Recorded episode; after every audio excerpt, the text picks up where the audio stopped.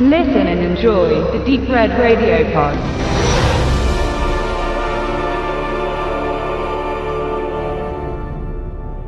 Sie tauchen immer wieder auf.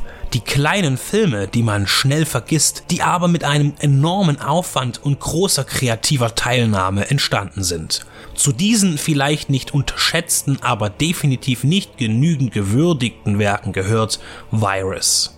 Ein Taifun lässt den kleinen Schlepper Sea Star in Seenot geraten. Die Fracht ist gekentert und das Boot ist stark beschädigt. Man beschließt, auf das Auge des Sturms zuzusteuern. Dort, so die Theorie, wäre das Wetter ruhig und die See friedlich und man hätte ein paar Stunden Zeit, um Reparaturen erledigen zu können und sich von den Strapazen zu erholen. Der Plan nimmt einen positiven Anfang. Im gemütlichen und sonnigen Inneren des Sturms trifft die Crew des gebeutelten Kahns dann auf ein weiteres Schiff, bei dem sie sich Hilfe erhoffen. Als sie näher kommen, macht sich eine gespenstische Stille breit. Auf dem russischen Forschungsschiff findet sich keine Menschenseele an.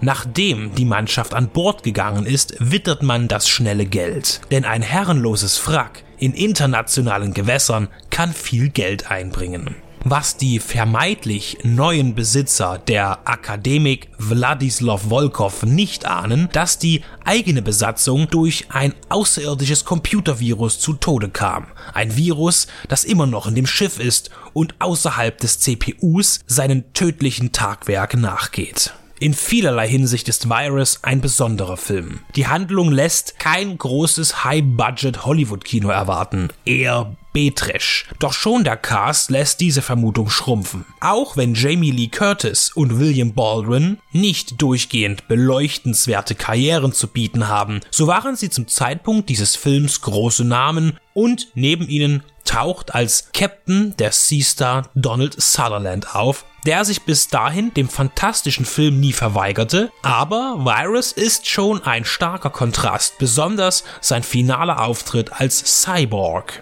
Mit 40 Millionen Dollar Produktionskosten ist die Comic-Adaption dann auch recht gut ausgestattet gewesen. Autor Chuck Farrer hatte das Skript bereits zu Beginn der 90er Jahre verfasst. Da seine Idee aber nicht ohne kostspielige Effekte auskam, wandelte er das Drehbuch zu einer Graphic Novel um.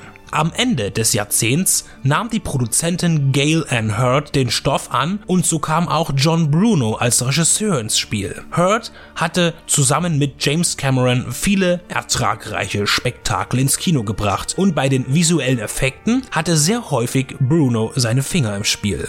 Virus ist bislang sein einziger Spielfilm, den er inszenierte. Hinzu kommen zwei Episoden für Star Trek Voyager und er verwirklichte zusammen mit James Cameron Terminator 2 3D Battle Across Time für die Universal Themenparks. Seine Geschicklichkeit als Mann für die Visual Effects kamen des Weiteren in Cliffhanger, Batman Returns oder Poltergeist zum Einsatz. Woher er kommt, ist unmittelbar erkennbar. Die Handlung von Virus gerät zur Nebensache. Optik und Action triumphieren. Es ist die übliche Isolationsthematik, ähnlich wie bei Leviathan, Deep Star 6 oder The Abyss, ohne diese Beispiele auf einer qualitativen Ebene gleichzustellen. Farrers Skript, an dem auch Dennis Feldman mitschrieb, dessen Lebenswerk zu 50% von der Species-Serie geprägt ist, hält sich auch nicht an Charakterzeichnungen auf, sondern bedient auch gerne bekannte Muster, die die Zuschauer schon von den Darstellern kennen, mal abgesehen von Sutherland.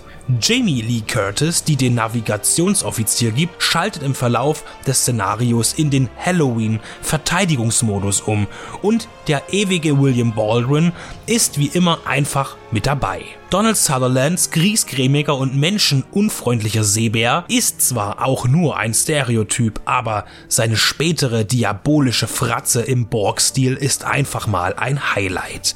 Es geht darum, dass eine Übermacht die kleine Gruppe von Menschen terrorisiert und mittels verschiedenster Robotervariationen das pure Grauen verbreitet. Da ist es dann auch egal, dass die Herleitung, wie man den Alienfeind besiegen könnte, so hanebüchend ist und so kurz abgewickelt wird wie ein Geistesblitz. Nur ohne Geist. Es fehlt auch nicht an einem exotischen Maori-Kämpfer und einem Afroamerikaner, der im Wahnsinn der Schlacht zum Rambo Survival Geek mutiert, inklusive Stirnband und Selfmade-Waffen. Diese Vereinfachungen sind dabei alle zweckdienlich, um eine schnelle Geschichte ohne dramaturgische Lücken zu erzählen.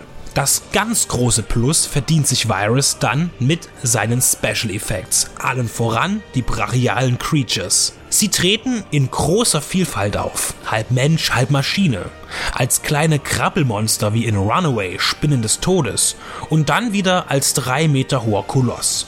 Es finden sich in den Designs Einflüsse von Mark 13, Death Machine und sogar, wenn man so will, auch Cronenbergs The Fly.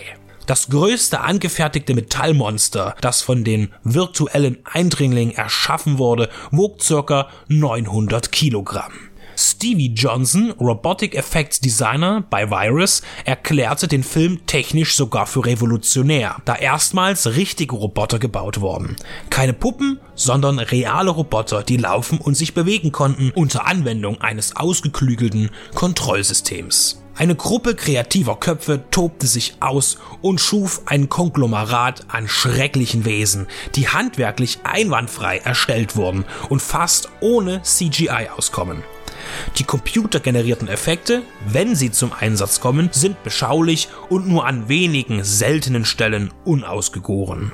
Auch kombinierte man, vor allem bei den Schiffen im tosenden Gewässer, Modelltricks, was wesentlich natureller wirkt als aus der Konserve. Virus, Schiff ohne Wiederkehr aus dem Jahr 1999 ist fantastisches Effektkino, schnörkellos mit Mut zur Anspruchslosigkeit, kräftig, blutig, gewaltig, Science Fiction, Horror und Creature Feature, gnadenlose Unterhaltung vom Ende der Ära der analogen Tricktechnik, eine pittoreske Genre-Spezialität.